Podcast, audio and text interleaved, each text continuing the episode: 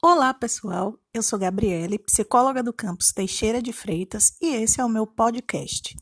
Hoje eu vou falar bem rapidinho sobre como nossas redes sociais podem se transformar em redes de apoio. Você sabia que as redes sociais sempre existiram?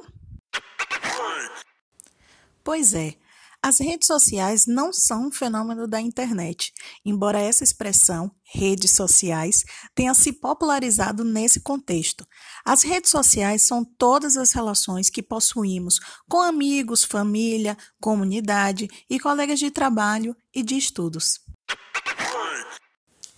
Quando você pensar que está sozinho e que não pode contar com a ajuda de ninguém, pare e pense com calma.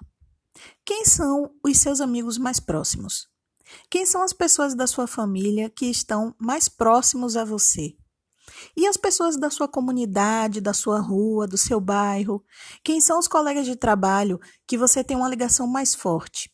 E colegas da escola, faculdade, cursinho? Lembre-se que você também pode pedir ajuda a profissionais dos serviços de saúde que você costuma frequentar.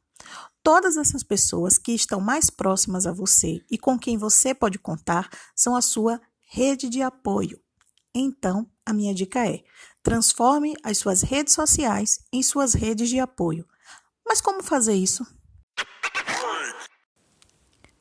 Avalie se tem alguém da sua rede que não é tão próximo, que você não tem tanto contato, mas que por algum motivo você tem vontade de se aproximar e estreitar os laços. Sempre é tempo de fazer novas conexões. Coragem. Às vezes, não é tão simples se desfazer dos vínculos que já possuímos. Afinal, as redes sociais que estou me referindo aqui não são aquelas que estão a um clique de distância nos cercarmos de pessoas que nos fazem bem, que nos encorajam, que nos ajudam, que somam, é muito valioso para a nossa saúde. Não esqueçam disso. Se cuidem e até a próxima!